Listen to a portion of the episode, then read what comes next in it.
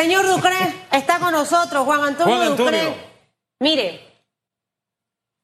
creo que una de las próximas carreras que voy a estudiar en los próximos meses va a ser la conciliación, la mediación, eh, porque es un arte que no todo el mundo quizás pueda desarrollar y tener, así que ese arte como que me gusta, pero me ha encantado esta mañana escuchar los planteamientos de la Cámara de Comercio. Siempre en esta mesa procuramos de, de proponer ideas, vías constructivas.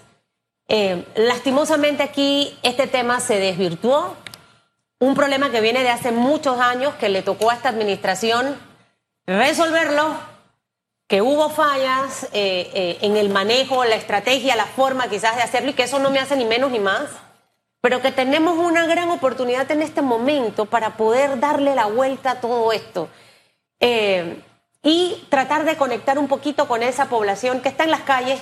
Yo tengo amigos, hijos de amigos míos, y yo los veo en las protestas y veo las imágenes que están allí eh, y tienen un sentir que al final debe ser escuchado. Eh, ¿Cuál es la postura en este momento, eh, señor Ducre, usted que es parte del gobierno del señor Laurentino Cortizo? ¿Tienen esa disposición de encontrar la vía para, para ver si la próxima semana tenemos los desfiles y estamos en un ambiente más cómodo para todos sin obviamente afectar al país, tomando en cabeza fría las mejores decisiones. Y no sé si logré escuchar parte de lo que planteaba el señor Adolfo Fábrega, presidente de la Cámara de Comercio. Bueno, eh, comienzo por decirle buenos días. Bienvenido. Y, primero permíteme hablar un poco de- del agua y del IDAN. Estamos preocupados precisamente porque la, la falta de poder llegar a las potabilizadoras nos pone en riesgo el abastecimiento de químicos. En- por ejemplo, en, la, en Pacora tenemos una bomba sobre el río que no hemos podido atender en esta semana y tenemos algunos riesgos.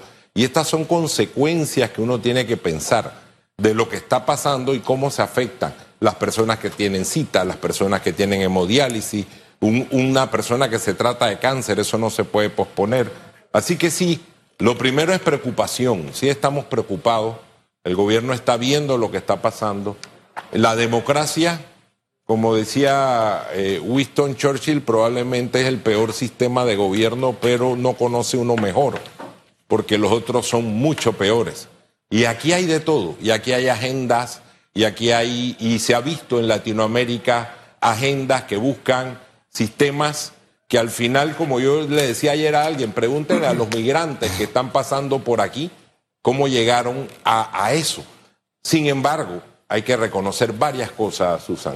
Los jóvenes, yo vivo en Punta Paitilla, una de las áreas donde se ha concentrado las manifestaciones de los jóvenes tratando de llegar a la casa del presidente.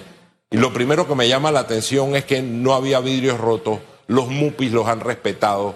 O sea, realmente el nivel de educación de las personas que están, que son miles, no son pocas, que han estado en calle 50, eh, ayer en la cinta costera. O sea, hay civismo y se ve civismo, porque no solo es un tema de minería. Yo creo que con justa razón están pidiendo fortalecimiento institucional de muchos otros temas que tienen que ser escuchados. Desgaste. Ahora, Eh, eh, hombre, es normal, es desgaste. También venimos saliendo de una situación traumática que se vivió la pandemia. Esto que estamos viviendo lo vivió Chile cuando subieron cinco centavos al metro, lo vivió Colombia, lo vivió Ecuador y lo tenemos que manejar. Es parte de un análisis social donde el gobierno tiene que oír, tiene que dialogar y tiene que tomar medidas independientemente que el tema central en este momento Sea la mina. es la mina. ¿En a, ese punto iba precisamente. Lo que el gobierno tiene que hacer, porque la descripción del problema creo que la hemos hecho lo suficiente.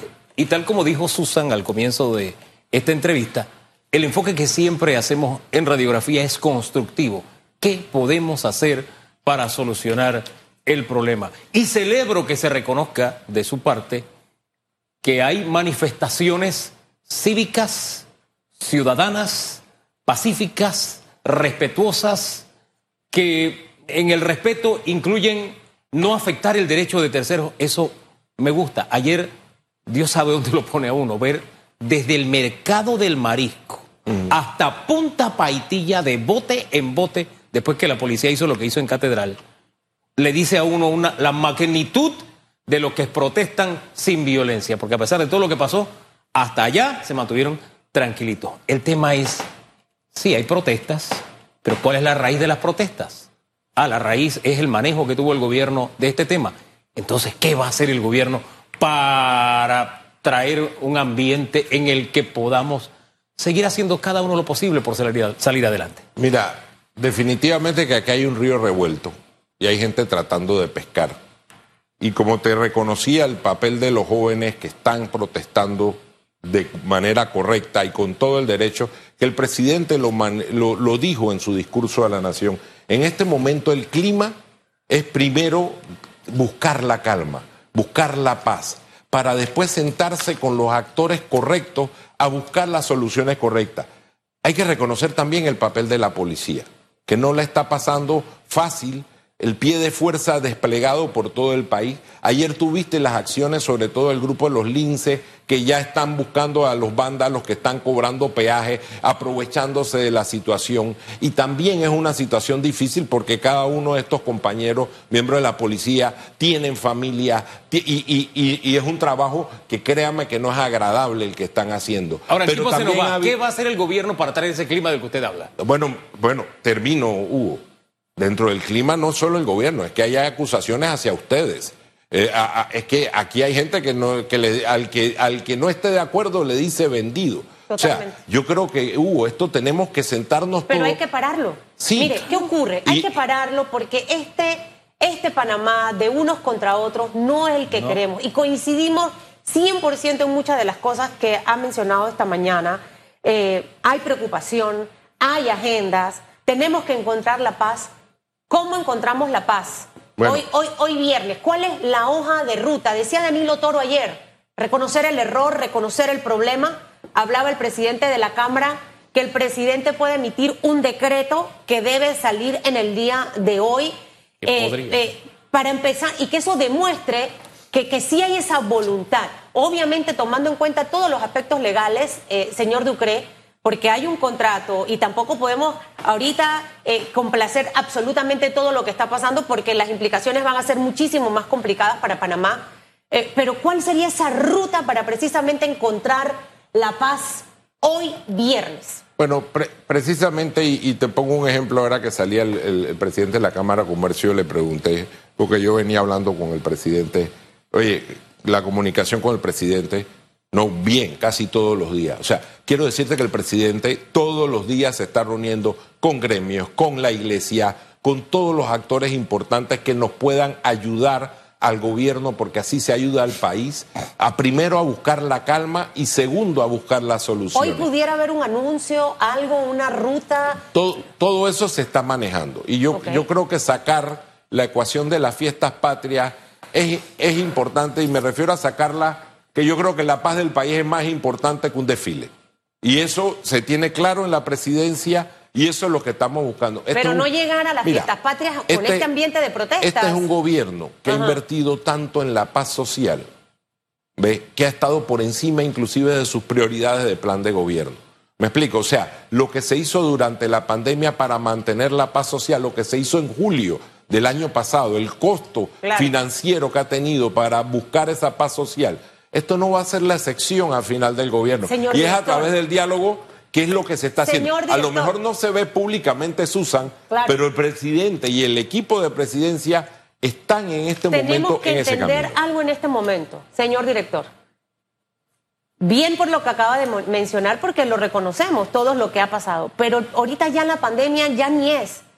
Ahorita el tema, el problema que tenemos que resolver es, eh, afuera de Metcon ahorita hay es, cierre de Suntrax. La gente quiere llegar a su trabajo, la gente quiere ir a su cita médica, la gente quiere ir a su cirugía. El, que está en el semáforo no ha vendido plátano, ni aguacate, ni tomate, perita, porque no ha podido. Entonces, en este momento necesitamos encontrar una ruta.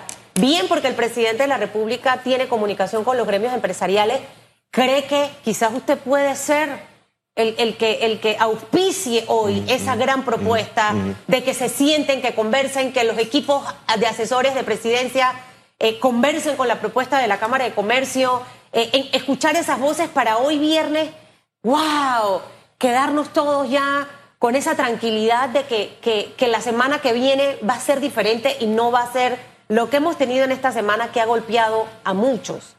Mira, yo creo que todos queremos eso. Y eso, y, el, el primer mensaje es que eso está pasando. Las conversaciones se están dando. A lo mejor no son públicas, no son foros públicos, pero hay que entender lo complejo de la situación. Porque estamos hablando de la minería, que muchos no quieren la minería, otros de la mina que tenemos en este momento, que hace 15 años está funcionando en un lugar, cumpliendo con las normas ambientales, cumpliendo con los estándares. Hay que hablar del contrato, que muchos pueden estar a favor o en contra del contrato, otros están en contra de la manera en que se aprobó el contrato y otros están en contra de otro tipo de situaciones que no tienen que ver con la minería. Mira, yo realmente el mensaje a los jóvenes, el anuncio que se ha hecho hoy de salir de la GAFI, que, que parece poca cosa para algunos o no lo entienden. Eso significa que vivimos en un mundo globalizado y cumplimos como un país serio. Lo que quiere salir de la lista GAFI es que el mundo nos puede ver como un país serio donde se puede invertir. Si nosotros en este momento, una mina que tiene 15 años de estar funcionando y funcionando bien, cumpliendo con los estándares, en un país que a su vez es carbono negativo, es reconocido como uno de los países ambientalmente más serios del mundo. Si nosotros sacamos esa mina, el- los inversionistas, ¿cómo verían a Panamá? Entonces, el futuro de estos jóvenes que también están protestando implica una decisión muy difícil que tomó el presidente, porque él lo dijo, fue difícil porque le heredamos. Igual que heredamos el no estar en la lista Gafi, y son decisiones que nos Claro. buscan un balance entre lo que llamamos seguridad jurídica, un país institucionalmente serio, donde la gente puede venir del mundo a invertir a Panamá, o un país donde sacamos una operación de 8 mil millones de dólares que tiene 15 años de estar trabajando eh, y, y- y de repente queremos sacarla del país. Entonces, son decisiones difíciles que se tienen que tomar, pero concuerdo, Susan, nos ha faltado comunicación. Bien. Y, y- y tenemos que ir en esa Ahora. vía. Diálogo, este sí ha sido un gobierno de diálogo, pero en este caso nos falta docencia. Yo Juan necesito Antonio. que mis sobrinos que están en esas marchas Sí. protestando entiendan que el mundo necesita la minería, necesita que la minería sea responsable, pero también necesitamos que este país respete inversiones grandes que se hicieron en gobiernos pasados, pero Claro. que de eso depende nuestra imagen Pero y nuestra en ese aspecto hay que mundo. hacer una pausa. En ese. Para abrirla, por, perdón Hugo, hay que hacer una pausa en eso, porque esto es como por pedazo. Primero necesito la paz y la tranquilidad en el país. Así mismo es. Fomento el diálogo y luego tengo ese nivel de conversación, de, ese, de, esa, de ese cruce de información. Pero en este momento crucial, crucial, es propiciar la paz. Y quizás, no sé, yo no soy abogada, pero el decreto eh, emitido por parte del Ejecutivo para una moratoria minera puede empezar y en paralelo se empieza lo otro. Todo eso, es, todo eso es parte de la agenda una vez que nos sentemos a conversar.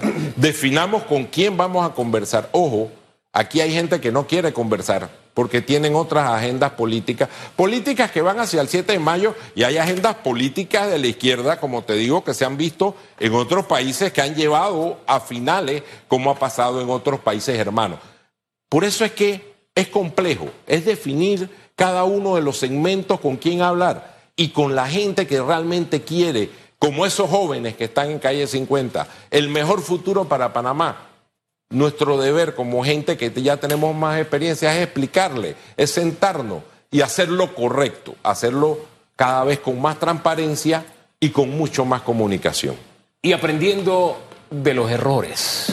Porque mire, el lenguaje utilizado por el presidente a propósito de comunicación, esa advertencia que le hizo al final a un país que ya estaba en las calles, tal vez no eligió las palabras más adecuadas. Y hay incluso algunos que dicen, oye, este país merece una disculpa por ese mensaje final, que fue lo que encendió la llama y de alguna forma trajo más protestas a la calle. Digo, si queremos sincerarnos de lo que estamos haciendo bien o mal. Antes de la entrevista y hablábamos del ambiente, le decía, la única forma es que primero haya calma para que podamos conversar, traer esa paz.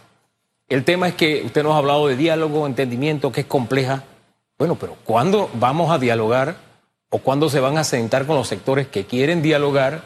Porque este país ha vivido situaciones similares. Sucedió, yo me acuerdo cuando Frenades sorprendió este país en la época de Martín Torrijos, y al final ellos solitos se fueron aislando con sus medidas extremas y de protesta. O sea, el que no quiere conversar, el que quiere seguir violento, solito se va a aislar. Este país es ese que anoche protestó y que no recibió pacíficamente y que no recibió la mejor respuesta de los entes de seguridad del país. Ese diálogo implica también que el gobierno tenga, mire las cosas que le estoy pidiendo por poniendo como reto, porque ofrecer disculpas es duro, es duro para uno para uno, fíjese. Y el reto es inmenso. Una buena noticia como salir del Gafi. Usted mira las reacciones de la gente a la noticia cuando la publiqué, que es un motivo de celebración. Usted como que un esposo le haya decidido infiel a la esposa y le llega la noticia de que, oye, me, aumentaron el salario. No le interesa. El punto es que me fuiste infiel. Entonces ahí es que atacar el problema. Y el problema implica que ya este gobierno está más fuera que dentro, aunque sigue siendo gobierno.